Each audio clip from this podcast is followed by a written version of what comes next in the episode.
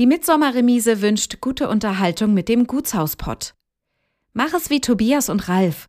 Buch dir dein Ticket für das Festival der baltischen Gutshäuser unter www.mitsommer-remise.de oder auch auf der Webseite des Gutshauspots. Nur hier sicherst du dir die günstigen Vorverkaufspreise auf die Tages- oder Wochenendtickets.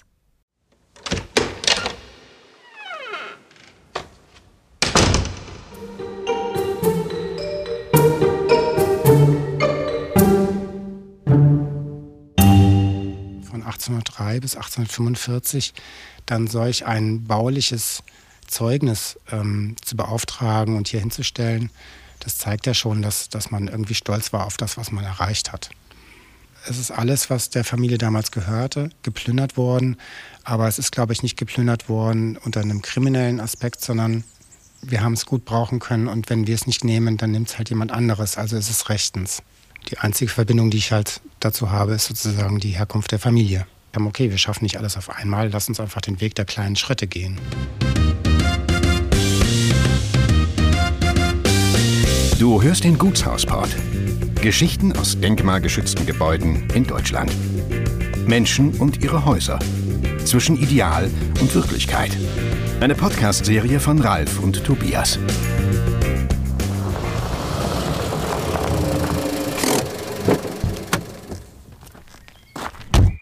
Heute sind wir mit dem Gutshauspott in einem sehr großen Haus zu Gast. Zwischen den beiden Hansestädten Anklam und Greifswald liegt das Herrenhaus Nezo.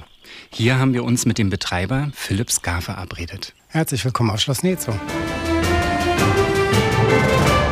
Du bist ja noch gar nicht so lange in diesem pommerschen Landstrich zu Hause. Und bevor du in Nezo Fuß gefasst hast, ähm, hast du ja deinen Lebensmittelpunkt sicherlich wo, ganz woanders gehabt. Ähm, du bist gebürtig aus München. Kannst du für uns kurz nachzeichnen, deinen dein Lebensweg? Ja, München begründet sich dadurch, dass mein Großvater mit Kriegsende nach München geflüchtet ist, weil meine Familie sozusagen hier aus Nezo vertrieben wurde im Rahmen der Bodenreform. Und ab dann war meine Familie sozusagen in München ansässig. Und da bin ich dann auch geboren und groß geworden. Und äh, im weiteren Lebensweg hat es mich aber auch schon an ganz viele andere Orte auf dieser Welt verschlagen. Australien, lange in Köln gearbeitet, zuletzt in Dortmund. Und Anfang 21 ging es dann sozusagen zurück zu den Spuren meiner Vorfahren nach Nezo. Und beruflich bist du aber eigentlich kein Hotelier? Nee, Hotelier bin ich sozusagen jetzt durch dieses Gebäude äh, geworden. Vorher war ich in der Veranstaltungsbranche tätig, eigentlich mein ganzes berufliches Leben. Ja, und dann kam die Pandemie und damit war dann erstmal Veranstaltung, zumindest in dem Segment, in dem ich gearbeitet habe, erstmal nicht mehr möglich, auf unabsehbare Zeit. Ja, und dann musste ich mir überlegen, was ich mache. Wie viele andere auch. Und hattest du vor Nezu bereits ein ähnliches Projekt oder war da eine gewisse Anziehung zu alten oder alten Dingen mit Geschichte bereits vorher schon bei dir irgendwie angelegt? Nee, tatsächlich überhaupt nicht. Also ich war wirklich ein reiner Veranstaltungsmensch und war in meinen vorherigen beruflichen äh, Positionen auch teilweise mit Bau und Technik äh, beschäftigt. Also das hilft mir auch heute im Betrieb des äh, Hotels. Aber nee, weder Hotel noch altes Schlossgemäuer war vorher irgendwo eine Rolle. Die einzige Verbindung, die ich halt dazu habe, ist sozusagen die Herkunft der Familie. Wann und wie bist du denn in Bezug auf deine Familie hier mit dem Haus in Verbindung gekommen? Ich glaube, ganz, ganz früh äh, durch meinen Großvater, den ich noch kannte, Joachim von Kruse, der dann auch noch in der Zeit vor der Wende ein Buch geschrieben hat. Das der Titel ist Das Schloss im Mond. Und in diesem Buch äh, richtet er sozusagen seine Worte an seine Enkel, also mich und meine drei Geschwister, und beschreibt in diesem Buch diese Zeit, in der er hier als kleiner Junge und dann auch Jugendlicher auf dem Schloss und auf dem Schloss gut groß geworden ist.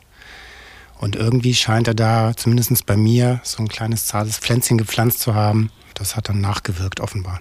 Wie bist du dann zu dem Haus tatsächlich gekommen? Wann wurde es greifbar?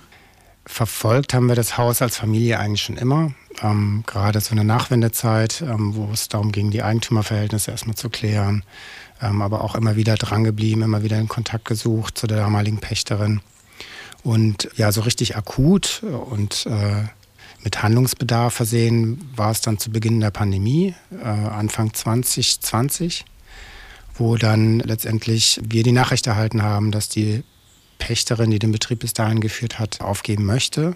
Ja, und dann kamen so zwei Faktoren zusammen. Ne? Bei mir meine berufliche Stagnation in dem Moment und ähm, die Möglichkeit sozusagen jetzt die Pacht von diesem Gebäude zu übernehmen und den Hotelbetrieb zu übernehmen. Und dann haben wir einen Familienrat gehalten und dann innerhalb von zwei Wochen war die grundsätzliche Entscheidung eigentlich getroffen, dass wir das machen wollen. Nun hatten wir schon über deinen äh, Großvater gesprochen. Dein Großvater, der hat versucht, auch nach der Wende schon mal irgendwie die Chance zu ergreifen, aber die hat sich nicht so ganz, ganz, ähm, also die entsprach nicht ganz der Realität oder ist nicht ganz wahr geworden. Ähm, wie, wie war der Moment äh, der Wende für die Familie? Also mein Großvater, ich kann mich da noch total gut daran erinnern, obwohl ich da erst 15, 16 Jahre alt war. Für den war man muss das so sehen, für seine Generation war ja aus seiner Perspektive Unrecht der Familie gegenüber erfahren, weil sie sozusagen enteignet und verjagt wurden, auf gut Deutsch gesagt. Und ähm, für ihn war mit der Wende ähm, war das Schloss im Mond, wie er das in seinem Buchtitel nennt, plötzlich wieder in greifbarer Nähe. Erst ein paar Wochen nach, nach Mauerfall äh, hat er mich als seinen Enkel ins Auto gepackt und wir sind hier hochgefahren. Und für ihn war klar, das wird jetzt sozusagen, dieses alte Unrecht wird jetzt sozusagen restituiert. Ähm, ist ja dann nicht so gewesen. Die Gerichte haben sich da auf einen anderen Standpunkt gestellt und äh, alle Enteignungen, die eben noch unter sowjetischer Besatzungszone durchgeführt wurden, dass die eben nicht zurückgegeben werden. Und diese Phase, die hat er noch, äh, da hat er noch gelebt und das hat er mitbekommen. Und dann war aber sozusagen mit der schlussendlichen Entscheidung, dass es eben zu keiner Restitution kommt, war für ihn das Thema auch dann abgeschlossen. Und für uns als Familie, auch als Nachfahren, also meine Eltern, die haben sich schon damit beschäftigt, ob man es wieder schafft, sozusagen das Haus zurückzuerwerben. Wir hatten es damals zurückkaufen müssen von der Treuhand. Aber meine Eltern, glaube ich, waren damals zu einem Zeitpunkt, die hatten vier Kinder mit mir, ähm, waren beruflich fest in München verankert. Und ich glaube, meine Eltern haben damals einfach noch nicht diese Chancen gesehen, die dieser Landstrich touristisch zu bieten hat. Und äh, die natürlich eine wichtige Standardvoraussetzung für dieses Haus als Hotelbetrieb auch hat. Ähm, so, in der Zwischenzeit hat sich aber viel getan. Wir sind verkehrsmäßig gut angebunden. Wir sitzen inmitten einem sehr guten Verkehrsknotenpunkt zwischen den Großstädten Hamburg auf der einen Seite und Berlin auf der anderen Seite, haben die Ostseeküste vor uns mit seinen Strandbädern. Und da ist einfach viel passiert in der Zwischenzeit, sodass wir heute, glaube ich, das anders bewerten als noch vor 30 Jahren. Jeder, der jetzt den Podcast hört, der merkt ja auch, dass Vogelgeräusche im Hintergrund sind. Wir sitzen hier draußen in, also auf einer Terrasse oberhalb vom See.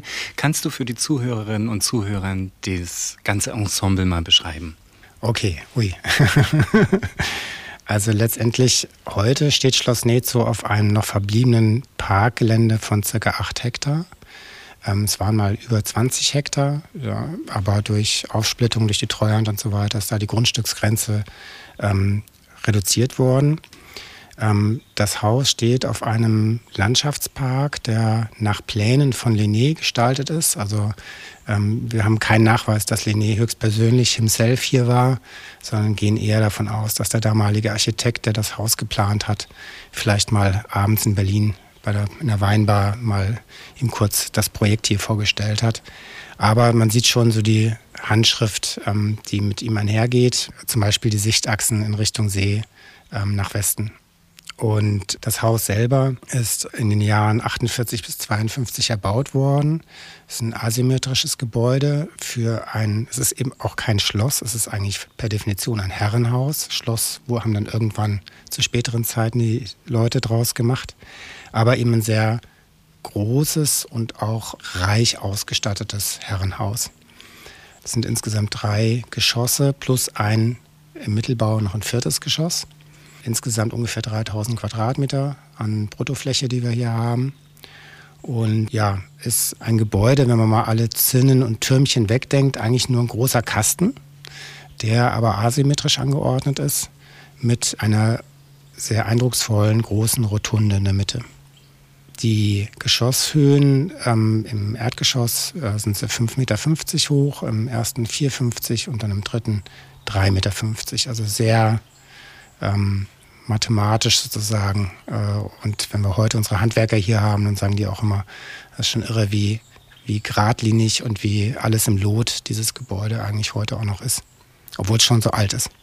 Was weiß man über den Architekten? Hitzig war ein Schüler Schinkel, das weiß man.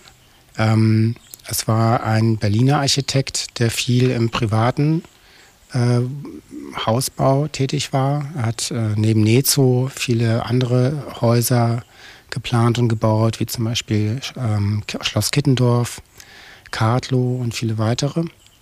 Und aus der heutigen Perspektive denke ich mal, das ist eine Vermutung, aber ich würde ihn so als Auftragsarchitekt für die höhere Gesellschaft äh, einordnen, der durchaus ähm, in der Schule bei Schinkel gut aufgepasst hat, aber auch so ein bisschen den damaligen Auftraggebern das gebaut hat, was en vogue war und was die Bauherren oder Bauherren schön fand. Nun ist dieses Haus untrennbar eigentlich verbunden mit der Familie von Kruse, also deinen Vorfahren. Was weiß man über diese Familie? Die Familie war eine Bauersfamilie, die kam ursprünglich aus Holstein und die jüngeren Söhne, wie es damals so üblich war, die haben wahrscheinlich vom Vater äh, ein bisschen Geld in die Hand gedrückt bekommen und mussten sozusagen ihr neues Glück suchen, weil der älteste Sohn hat den Hof dann bekommen. Und diese jüngeren Söhne, die sind dann aufgezogen in Richtung Pommern und offenbar hier ansässig geworden um das Jahr 1802, 1803 herum und haben Land gekauft und das Land bewirtschaftet. Und offenbar waren sie damit ganz erfolgreich, weil sie schon im Jahr 1848 ja den Auftrag geben konnten zum Bau dieses Hauses. Also das sind jetzt gerade mal 45 Jahre dazwischen. Und ein heutiger Bauer hat mir das äh, kürzlich mal gesagt, fand ich ganz interessant. Wenn man die Flächen, die sozusagen damals zur Familie gehörten, mit verschiedenen Gütern, die sozusagen alle angeschlossen waren, dann vermutet er, dass, dass der Bau dieses Gebäudes mit der Ernte von ein bis zwei Jahresernten äh, sozusagen bezahlt werden konnte. Das klingt total schräg aus der heutigen Perspektive, aber damals, ähm, das war ja noch, ich sag mal, inmitten oder in, in Anfängen der Industrialisierung war halt einfach der primäre Wirtschaftssektor noch so wichtig und ertragreich. Wenn man da eben viel landwirtschaftliche Fläche besaß, dann hatte man automatisch ein respektables Auskommen. Die Familie hatte noch mehrere Güter hier im Umkreis, oder? Genau, in der Spitze waren es sogar meines Wissens sechs Güter. Zum Schluss, also zum Zeitpunkt der Enteignung, waren es neben Nezo noch drei weitere. Das waren Klein Belo, Krusenfelde und Wiezow. Was war denn damals, als du hier vor dem Haus standest und die Entscheidung mit deiner Familie treffen konntest? Was waren deine ersten Gefühle hier? Das war, glaube ich, zum Zeit des Ankommens, weil vorher war das alles noch eine komplette Geisterbahnfahrt. Da ging es ja auch darum, irgendwie aus dem alten Job rauszukommen, äh, das Leben in Nordrhein-Westfalen einzupacken. Ähm, so richtig das Ankommen war wirklich der Tag, wo wir die Schlüssel in die Hand gedrückt bekommen haben und unsere Vorgänger dann sozusagen hier vom Hof gefahren sind. Das war so der Moment, wo es einem so ein bisschen schaurig runtergelaufen ist, den Rücken. Und Nico und ich uns angeguckt haben und äh, ja, realisiert haben, oh Gott, was haben wir denn da jetzt verbrochen? Und welche Rolle spielte da die Familiengeschichte? Du bist ja nicht das erste Mal hier vor Ort gewesen, als ihr tatsächlich äh, den Pachtvertrag unterschrieben habt, sondern wahrscheinlich auch schon eine Zeit vorher, als du das allererste Mal hier vor dem Haus standest. Welche Gefühle gehen einen da oder welche Gedanken gehen einen da durch den Kopf, weil es ja doch Familiengeschichte auch ist? Naja, jetzt müssen wir tatsächlich das erste Mal, wo ich persönlich hier davor stand, war kurz nach Mauerfall mit meinem Großvater an der Seite. Und das war, ich kannte die, das Haus ja nur aus Erzählungen meines Großvaters. Und dann plötzlich hier vor Ort zu stehen und die Größe und auch, ähm, ja, die, die, die, ich sag mal, dieses, das Altehrwürdige plötzlich so direkt zum Anfassen voranzuhaben, das war schon, ähm, das war einem vorher so gar nicht bewusst. Und das wurde einem dann hier aber sehr, sehr bewusst. Und ich glaube, das war auch so der Moment, wo irgendwas bei mir im Inneren gesagt hat, Mann, da hier kommen wir her und das ist irgendwie der Ursprung und das ist Familie und das ist auch vielleicht ein bisschen Heimat. Obwohl ich immer meine Heimat in München gesehen habe und die auch heute noch sehe. Aber zumindest das, was irgendwie so ganz tief in einem drin ist, das hat man schon gespürt. Und das spüre ich auch heute tatsächlich jetzt schon zweieinhalb Jahre hier fest wohnend, mehr und mehr. Also ich bin, kann schon sagen, dass wir sehr, sehr gut hier angekommen sind in ähm, ja, einer alten Heimat, die eigentlich lange eben keine Heimat war und jetzt plötzlich dann doch wieder. Welche Worte hat dein Großvater gewählt, wenn er euch davon erzählt hat? Naja, mein Großvater war ein Mensch, der ähm, sehr weise, belesen war und ähm, sehr politisch aktiv, der aber eine tolle Gabe hatte, die ich mir bis heute bewundere. Er hat immer sozusagen aus unterschiedlichen Perspektiven den Blick gewagt und neben seiner eigenen Meinung auch ähm, immer versucht, die Meinungen und Perspektiven anderer einzunehmen. Und für ihn war ja natürlich auf der einen Seite ne, der Ost-West-Konflikt, die ganze, ich sag mal, ob jetzt rechtmäßige oder unrechtmäßige Enteignung sei mal dahingestellt, das war sein ganzes Leben lang sein Thema, das er also auch beruflich sozusagen dann auch weiter verfolgt hat. Ähm, hat unter anderem das äh, für die Bundesregierung das Weißbuch der Bodenreform geschrieben. Also er war da schon ein Experte in diesem Fach.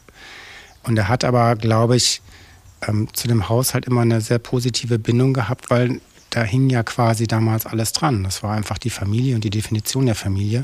Und ich glaube, die waren auch also meine Vorfahren zumindest, ähm, spätestens mit dem Bau haben sie das ja auch bewiesen, die waren auch ein bisschen stolz auf das, was sie erreicht haben. Ne? Von 1803 bis 1845 dann solch ein bauliches Zeugnis ähm, zu beauftragen und hier hinzustellen, das zeigt ja schon, dass, dass man irgendwie stolz war auf das, was man erreicht hat. Gab es Mitbestreiter an der Seite deines Großvaters in der Zeit von der Familie? Na, ich glaube, meine Eltern waren in einer anderen Situation. Die hatten nicht mehr so einen direkten Bezug ähm, wie mein Großvater. Und die waren auch beide in München fest verwurzelt inzwischen. Mein Vater war Richter am Patentgericht, meine Mutter war, ähm, hat Architektur studiert und hatte vier Kinder und einen Haushalt zu schmeißen. Für die beiden war zu sehr weit weg. Ich glaube, bei mir ist es eher wieder gekommen, weil ich einen sehr guten Draht zu meinem Großvater hatte und viel von ihm eben gelernt habe über diese Zeit und ähm, das einfach ähm, dann auch im, in meiner Zeit immer ein bisschen bedauert habe, wie das Schloss sich entwickelt hat. Das war auch so ein bisschen so eine Motivation. Ich möchte es besser machen als vielleicht die Nutzer, die hier vorher drin waren. Wie kam es dann zur Entscheidung, dass man etwas aus dem Haus machen kann oder machen möchte? A, der berufliche Wunsch, ähm, diesen Einschnitt der Corona-Pandemie zum Positiven zu nutzen. Das heißt, ich hätte auf der einen Seite ja, zwei, drei, vier Jahre, man wusste es ja damals nicht, äh, stillsitzen müssen und warten müssen, bis das Leben wieder anfangen darf, sich zu drehen. Oder aber diese Zeit nutzen, um was Sinnvolles zu machen. Und da erschien ja einfach diese Pachtübernahme von dem Haus in dem Zustand, in dem es sich damals befunden hat, als was absolut Sinnstiftendes. Und es ist auch tatsächlich so eingetreten. Äh, für Nico und mich ist eigentlich die Pandemie, die hat gar nicht stattgefunden, weil wir waren hier und wir haben renoviert wie die Blöden. Und ja, uns hat eigentlich das, was da draußen in der Welt passiert ist, überhaupt nicht interessiert, weil wir waren einge, eingestaubt und haben 29 Gästezimmer renoviert. Also so ging dann zwei Jahre Pandemie relativ schnell an uns vorbei. Lass uns mal ein wenig äh, die Spuren des vergangenen Jahrhunderts versuchen nachzuzeichnen. Das 20. Jahrhundert mit seinen Brüchen und unterschiedlichen gesellschaftlichen Voraussetzungen ging ja auch an Nezo nicht unbedingt ohne Spuren zu hinterlassen vorüber. Dein Großvater Joachim von Kruse musste das Gut verlassen. Wolf Eginhard von Kruse war dein Urgroßvater, äh, der wurde enteignet und das Haus wurde dann geplündert. Wie ging es dann weiter mit dem Haus in der Nachkriegszeit? In den ersten Jahren, wie eigentlich alle großen enteigneten Häuser in dieser Zeit, ähm, fanden viele aus dem Osten kommende Flüchtlinge hier ihr Zuhause. Das waren auch wirklich, müssen viele Menschen gewesen sein, die hier gelebt haben, weil noch viele Nachfahren von diesen damaligen Flüchtlingen heute immer noch hier zum Schloss kommen und um ihre eigenen Erinnerungen oder die Erinnerungen des Großvaters oder der Großmutter aufzufrischen, hier zu Besuch kommen. Das war eine Zeit, in der, glaube ich, überall diese Häuser ja, Schutz anbieten konnten und ein Dach über dem Kopf für Menschen, die einfach ihr Zuhause verloren hatten.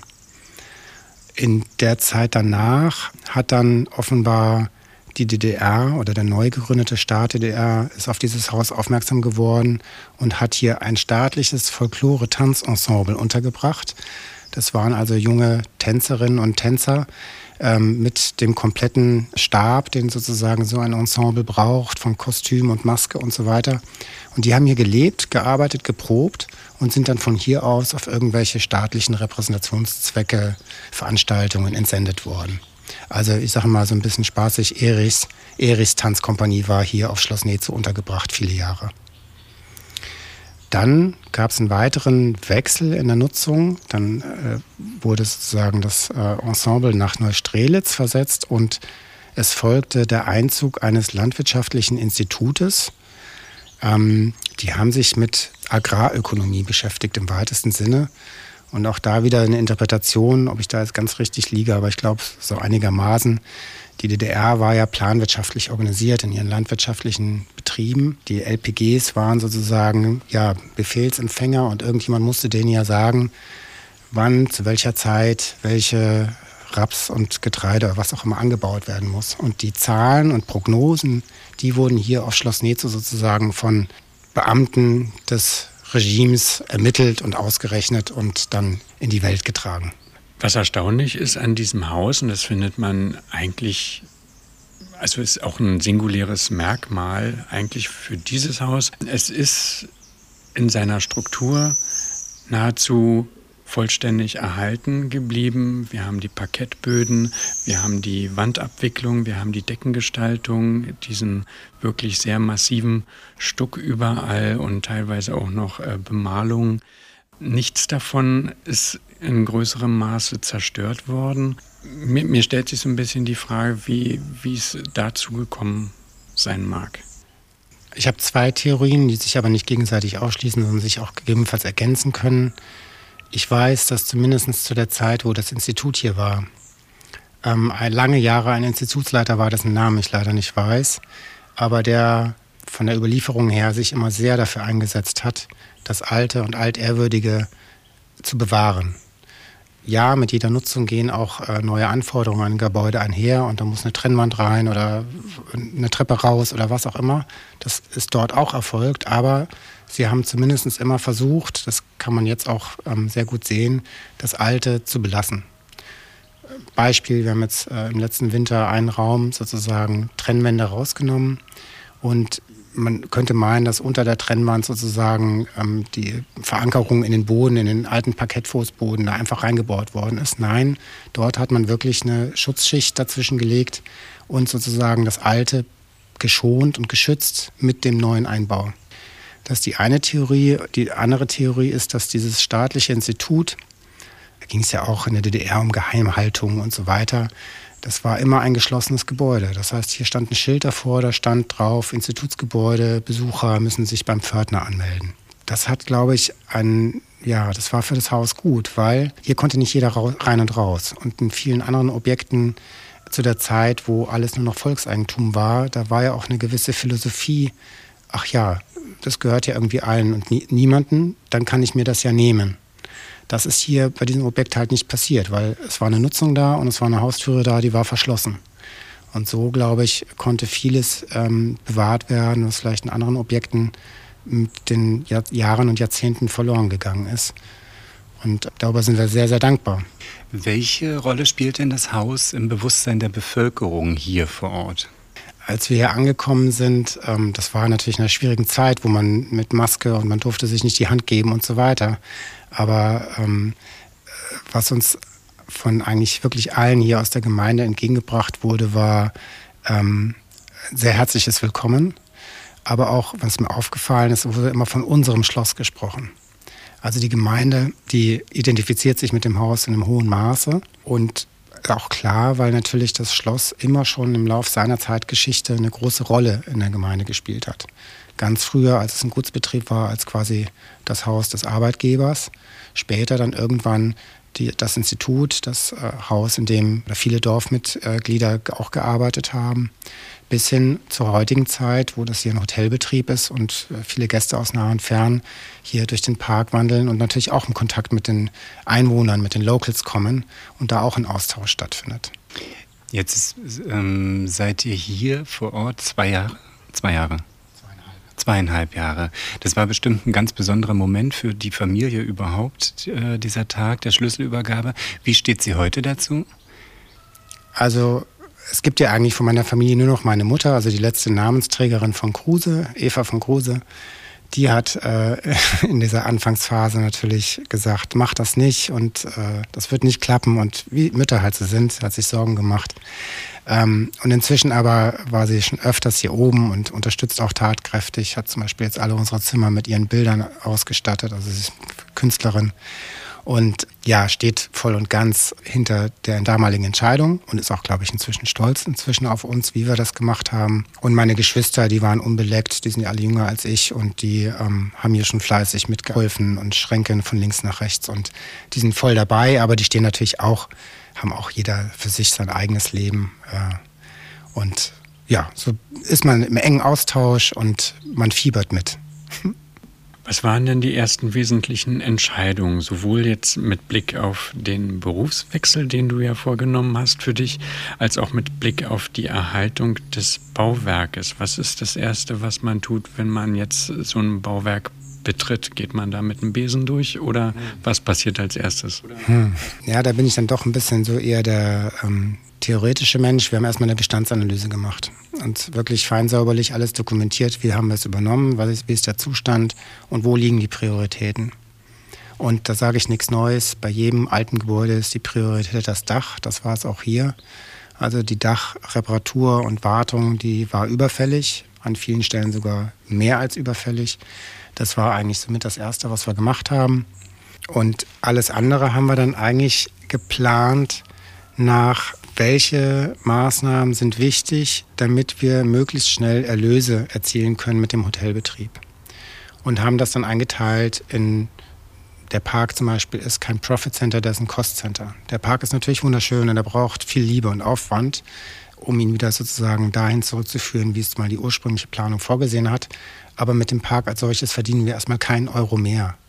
Das Hotelzimmer wiederum damit verdienen wir unser Geld als Hotelbetrieb. Also war dann die strategische Entscheidung, der Park muss noch ein bisschen warten, da können wir nur das Nötigste machen, also Wegesicherung und ähnliche Dinge. Und wir müssen erstmal alles ins Hotelzimmer investieren.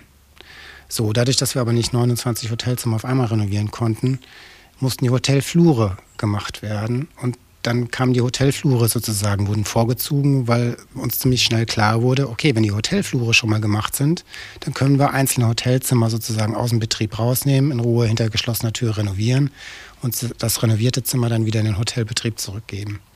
Und so hat sich dann relativ schnell für uns eine Rangreihenfolge ergeben, die wir dann ganz stur abgearbeitet haben. Welchen Zustand habt ihr denn hier eigentlich vorgefunden? Naja, das Haus hatte ja seine große Sanierung, ich sag mal auch unter ähm, Rückführung des denkmalpflegerischen ja, Erhaltes in den Jahren 2001 bis 2004. Da kann man das so zusammenfassen, dass das Gebäude eigentlich in der Zeit mit neuer TGA ausgestattet wurde, also Strom, Wasser und so weiter, Heizung. Ist also noch nicht so alt und dementsprechend auch noch in relativ guter Verfassung. Aber natürlich auch das ganze Interior ähm, des Hauses stammte aus der Zeit des Jahres 2004. Und das habe ich auch erst lernen müssen. Ich bin ja jetzt noch recht junger Hotelier. Man sagt so ein Hotelzimmer, also spätestens nach fünf Jahren muss man ein Hotelzimmer renovieren, weil natürlich ähm, jeden Tag andere Gäste solche Räume sehr schnell leiden und einfach auf jeden Fall Makeover-Sanierungen ähm, brauchen.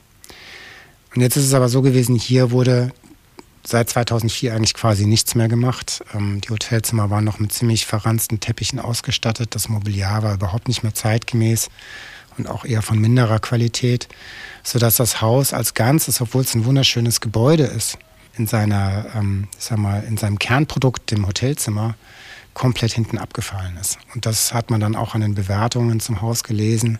Die Gäste fanden das Haus gut, aber die Hotelzimmer nicht. Und dann war da einfach ein Schiefstand da und den mussten wir erstmal auflösen.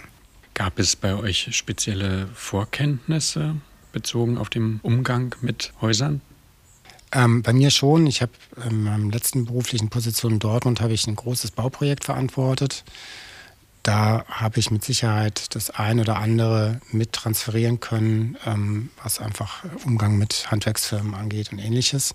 Aber auch was, ähm, sag mal so, das bauliche Einmaleins ähm, da war auf jeden Fall ein bisschen was, was ich mitziehen konnte. Alles andere, und das ist ja das Schöne in der heutigen digitalen Welt, es gibt YouTube und es gibt wirklich, es gibt für, wirklich für jede Sache nasse Wand mit Dampfsperre, die von innen verschimmelt ist. Das gibt man da ein und dann kommt meistens auch was und hilft einem irgendwie weiter. Welche Spuren hat denn die Zeit hier hinterlassen? Was waren die besonderen Entdeckungen, Erlebnisse hier vor Ort? Die Zeit. Ähm, viele kleine und große Geschichten. Wir haben räumen gerade einen alten Keller aus, wo noch Material vom Institut, also von diesem landwirtschaftlichen Institut ist. Und äh, da kommen dann plötzlich Pläne zutage, die fein säuberlich äh, verpackt und versiegelt sind, wo ähm, sozusagen dieses Institut all seine landwirtschaftlichen Planungen drauf dokumentiert hat. Und immer wieder stößt man dann halt so auf so zeitgeschichtliche Dinge, die aus ganz alten Tagen kommen und die man dann irgendwie versucht einzuordnen.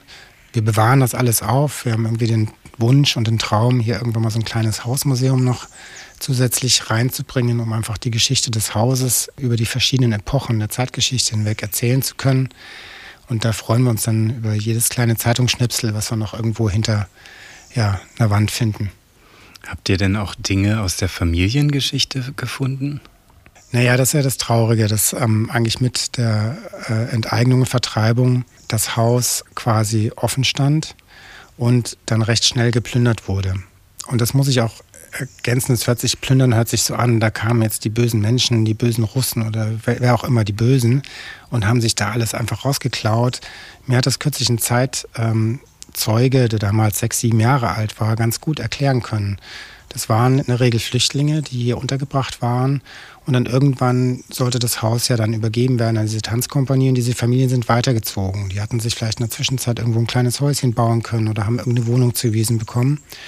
Und die haben dann alles Inventar, was sich noch im Haus befunden hat, standen dann vor der Frage, naja, entweder es bleibt jetzt, dann nimmt es sich jemand anderes, oder wir nehmen es selber mit und wir können es ja auch gut gebrauchen.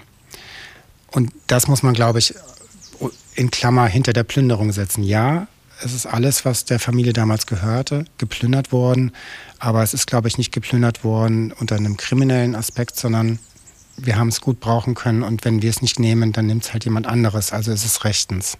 Sind Dinge zurückgekehrt ins Haus? Ja, und äh, das sind eigentlich total schöne Geschichten. Wir hatten letztes Jahr eine sehr alte Dame, also weit über 80, die hier für zwei Nächte bei uns als Hotelgast war. Und als sie dann nach Hause kam, hat sie uns ein paar Wochen später ein Buch geschickt. Ein ganz belangloser Roman. Aber in diesem Buch vorne war eingedruckt Schloss Nezo. Also offensichtlich hat man damals schon seine Bücher irgendwie markiert. Und sie schrieb das mit einem Begleitbrief und sagte, das hat sie bei sich auf dem Dachboden gefunden. Sie zieht jetzt in ein Altersheim, muss sich leider von einigen Dingen trennen. Und ähm, sie ist der Meinung, dass dieses Buch dann doch dahin gehört, wo es mal hergekommen ist. Oder eine andere Geschichte war, ähm, dass das alte Familiensiegel, was auch in irgendeinem Nachlass gefunden wurde, die ähm, Nachkommen das gefunden haben, die unsere drei ähm, Pappeln, das Wappen dort gesehen hatten und es dann zu uns gebracht haben, gesagt haben, naja, also es gehört ja eigentlich hier aufs Schloss und das wollen wir euch gerne heute hier zurückgeben. Also es passiert ab und dann, dass kleine Sachen ihren Weg wieder zurückfinden. Was denkt ihr, was euch antreibt, dass ihr euch in dieser Form so dem Haus widmen könnt? Ähm, ich glaube, der Antrieb, der Hauptantrieb ist tatsächlich der, sinnstiftend etwas zu tun. Ähm, ich habe lange jetzt in einer Branche gearbeitet, die unglaublich großen Spaß gemacht hat, aber wo ich immer für andere gearbeitet habe. Und gerade bei Veranstaltungen ist es so, äh, man arbeitet auf den Tag hin, dann ist die Veranstaltung und dann war es das. Es gibt kein Zeugnis darüber. Und das liebe ich jetzt hier am Schloss, dass wir all das, was wir machen, das hat auch eine gewisse Nachhaltigkeit. Es bleibt für die Nachwelt erhalten. Und in der Zeit, wo wir hier sind, wir sind ja auch nur ein Gast in diesem Haus. Also wir sind ja nur für eine bestimmte Zeit hier und ich maße mir auch nicht an, hier der Eigentümer äh, von dem Haus zu sein. Bin ich ja auch de facto nicht, ich bin nur Pächter.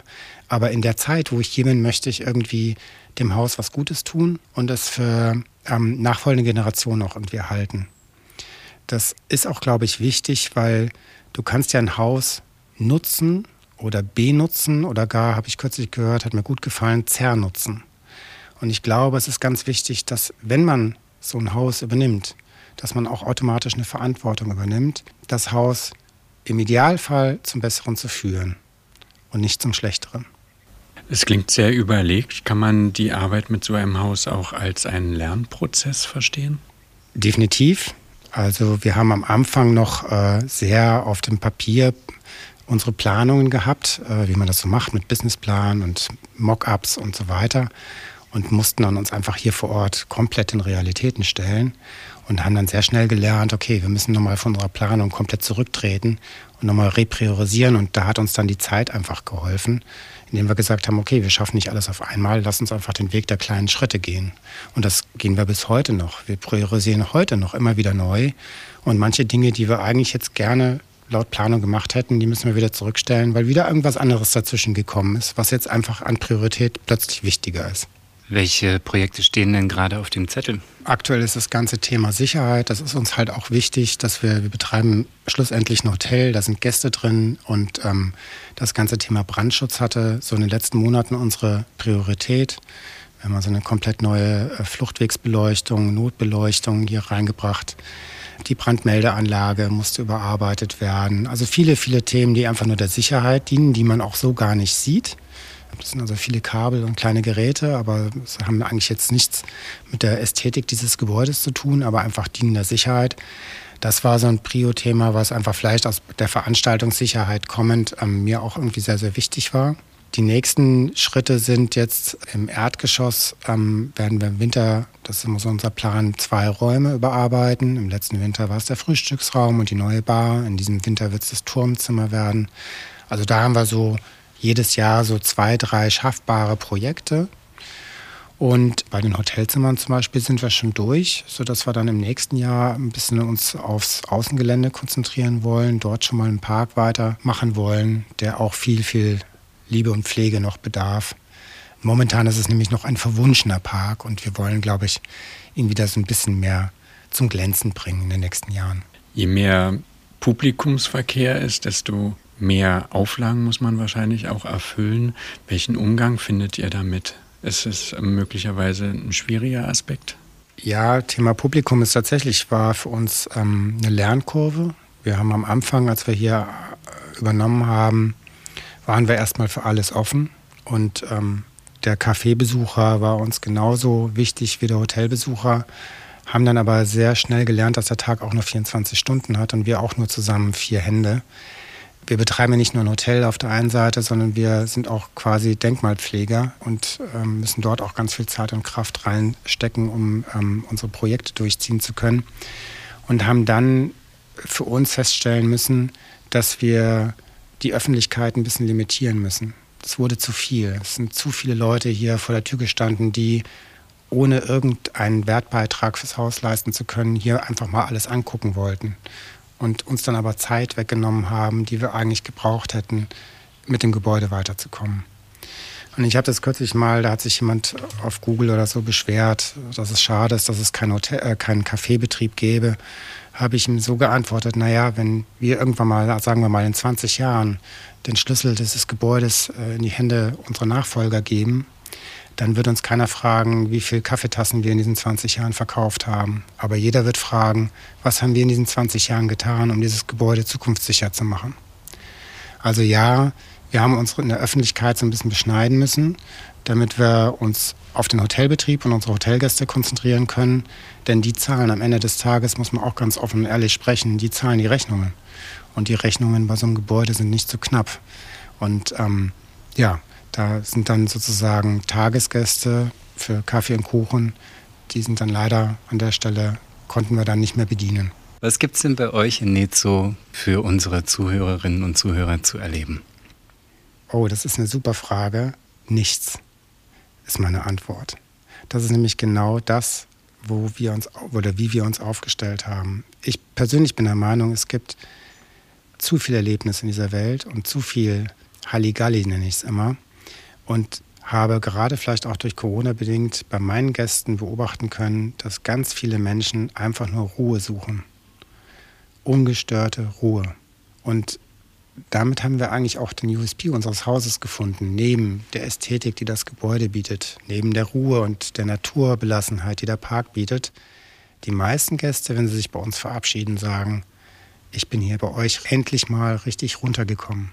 Ich konnte bei euch endlich mal wieder richtig gut und lange schlafen.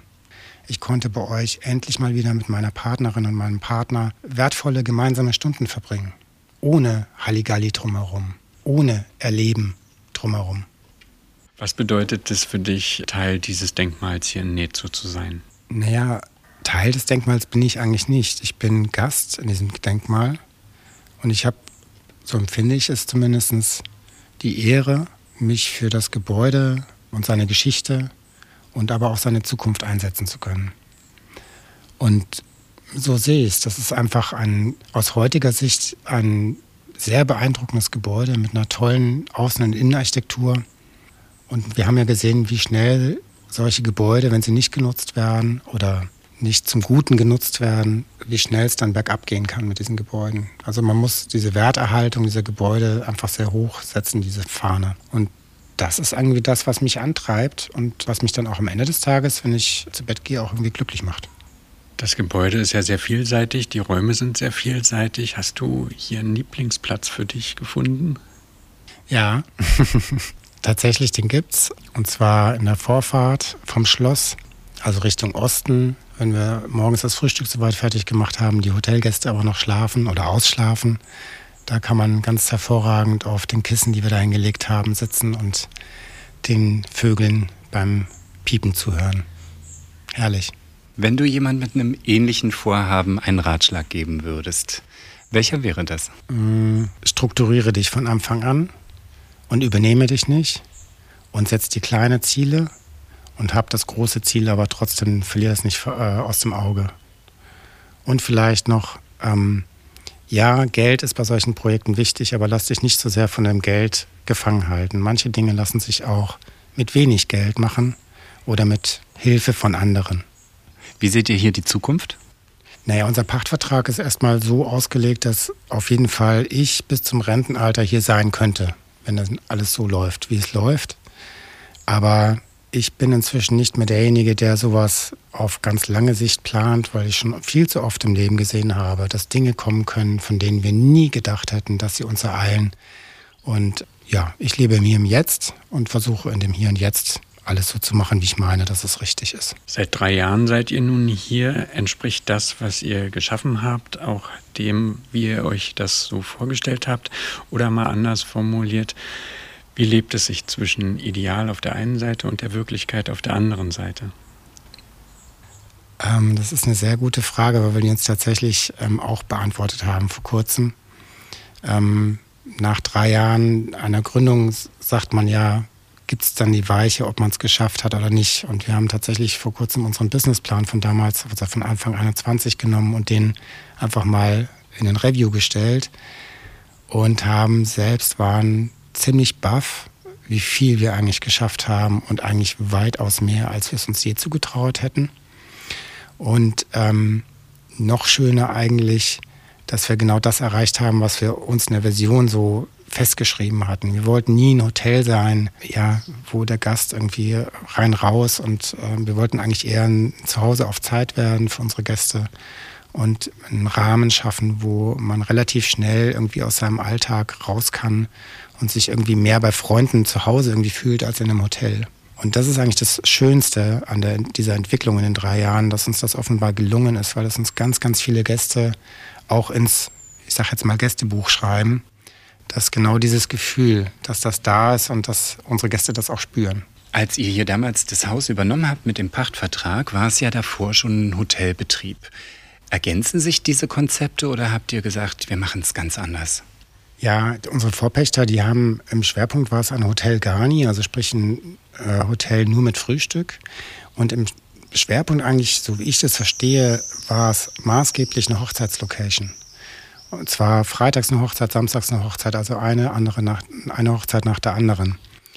Und als wir das Haus übernommen haben, natürlich auch den Zustand, den etwas abgewohnten Zustand gesehen haben und dann auch die ersten Hochzeiten selbst hier durchgeführt haben, haben wir sehr schnell verstanden, dass der Wunsch eines Brautpaares und der Gesellschaft, bis tief in die Nacht feiern zu wollen und Alkohol zu trinken und äh, was dann halt alles damit einhergeht und passiert, einfach nicht in so ein altes Gemäuer mit solchen wertvollen Inneneinrichtungen, wie wir sie hier vorfinden, passt.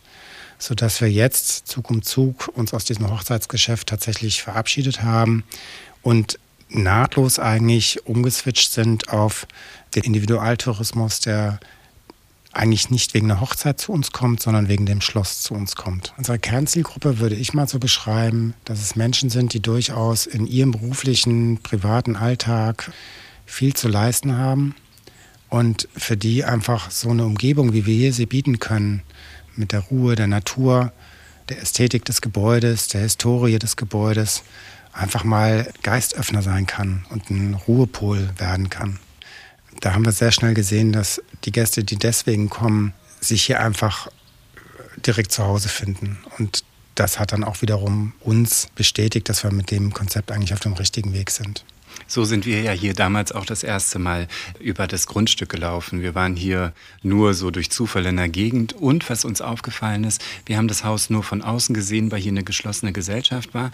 Aber die hochwertigen Elektrofahrräder, die klare Struktur, die vielen, vielen Sitze, die überall an Ruhepunkten hier ganz ästhetisch aufgebaut sind, die haben schon von außen diese Wirkung gehabt, dass man hier zur Ruhe kommt. Also es ist ein sehr magischer Ort, finde ich, von außen. Ja? Und wenn man jetzt hier reinkommt, dann überschlägt sich dieser Eindruck ja nochmal. In dem Zuge könnten wir vielleicht auch nochmal die Besonderheiten von innen mit einflechten. Wenn wir das Haus durch das Vestibül betreten, dann treten wir in eine Rotunde sozusagen, die erinnert so ein bisschen ans Pantheon mit der Lichtkuppel. Mhm. Ja, wenn man so hier auf dem platten Land plötzlich sowas betritt, dann denkt man sich, wo ist denn dieses UFO gelandet? Das ist schon sehr eindrucksvoll. Ähm, diese Rotunde ich vermute mal, dass meine Vorfahren, die ja Auftraggeber irgendwann mal dieses Gebäudes waren, offenbar diesen Wunsch hatten, einen großen Ballsaal in der Mitte angesiedelt zu wissen. Und das ist er auch geworden. Das ist ein großer, runder Ballsaal, auf dem es sich ganz hervorragend auch tanzen lässt. Im Moment steht ein schönes ähm, Klavier dort, ein Flügel. Wie ist die Akustik da drin? Wie kann man sich die vorstellen? Also der Flügel vielleicht da noch eingeschoben. Der Flügel gehört nicht uns, sondern der gehört einem Hotelgast, der hier ankam und sagte, hier fehlt noch ein Flügel. Und dann habe ich gesagt, naja, schenken Sie mir einen. Und zwei Wochen später rief eine Spedition an und es kam dieser Flügel. Das als kleine Geschichte, Seitengeschichte, dass wir tatsächlich unter unseren Gästen viele Gäste haben, die das, was wir machen, offenbar sehr wertschätzen und irgendwie jeder auf seine Art und Weise dabei unterstützen wollen. Zurück zur Akustik. Die Akustik ist dadurch, dass wir eine runde Kuppel haben, der Schall sich äh, wirklich ganz unterschiedlich bricht, von Musikern zumindest äh, attestiert als schwierig einzuordnen. Wenn man sich in die Mitte des Saals zum Beispiel stellt, dann kann man das selbst erproben. Dann hört man sich nämlich, als ob man auf einer großen Bühne stehen würde und mit einem bestimmten Hall in seinen Ohren ähm, direkt erfährt. Aber alles, was musikalische Nutzung ist, haben mir die Musiker bis jetzt gesagt, oh, ganz schwierig. Wir haben gesprochen über Dinge, die wieder zurück ins Haus gekommen sind. Wir sprachen über ein Buch einer älteren Dame. Es gibt aber auch Dinge, die hier noch verschwunden sind nach der Wende. Und da ergibt sich sozusagen auch so ein bisschen so ein kleiner juristischer Krimi. Genau, juristisch ist er noch nicht. Wir sind in der Vorstufe der Juristerei. Momentan sind wir bei der Polizei, beim polizeilichen Krimi. Das betrifft unseren Greifen.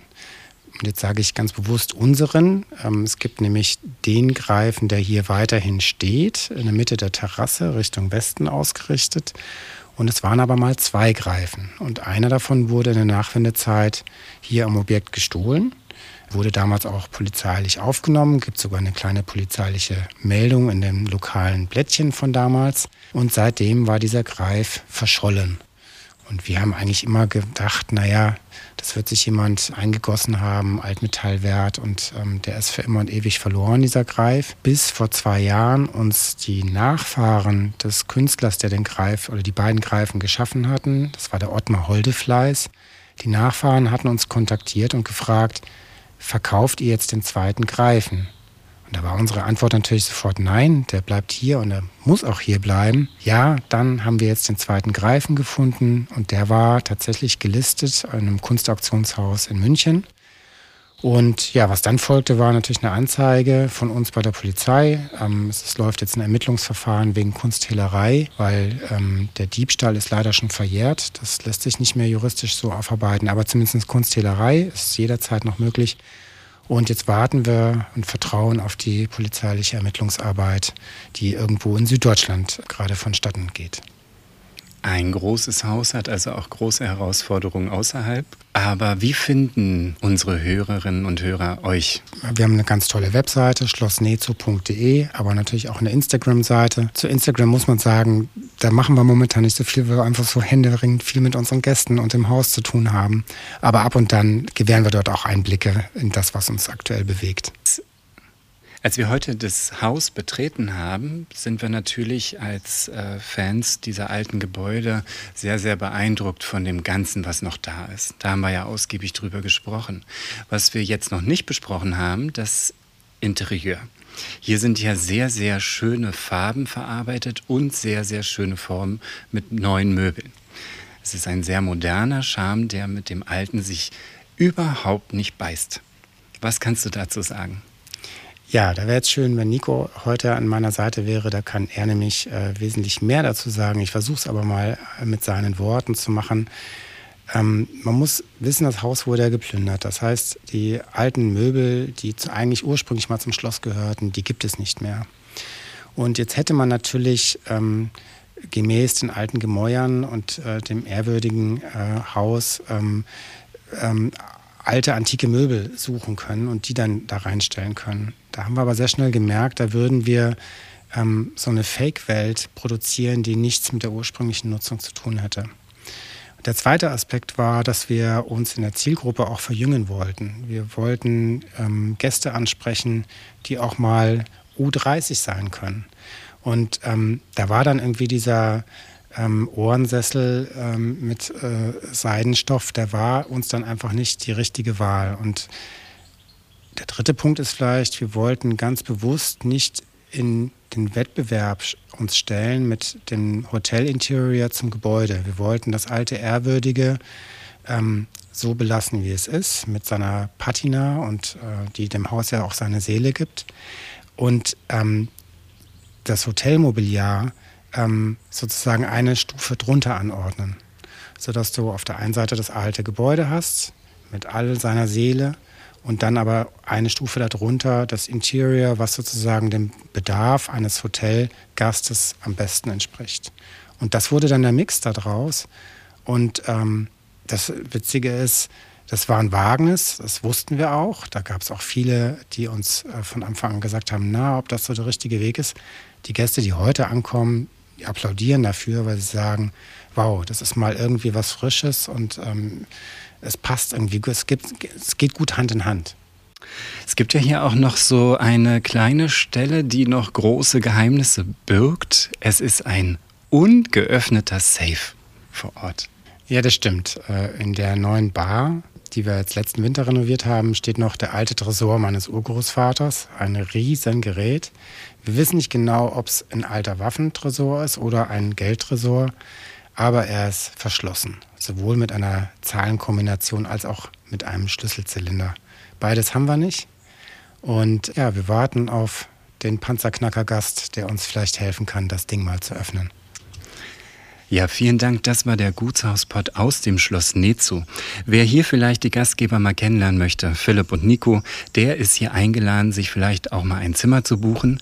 Es ist nicht nur ein wunderschönes historisches Ambiente, sondern hier sind die Kombination von Ruhe und stilvollem Interieur absolut garantiert.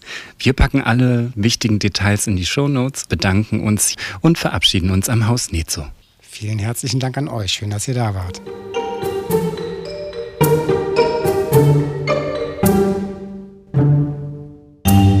Schön, dass du unseren Podcast gleich bis zum Ende gehört hast. Wenn dir dieser Podcast gefallen hat, hinterlass uns gerne eine 5-Sterne-Bewertung in deiner Podcast-App. Und wenn du mehr von diesem Gutshauspod hören möchtest, dann abonniere gleich hier unseren Podcast und unseren YouTube-Kanal. Wir freuen uns auf dich. Bis bald.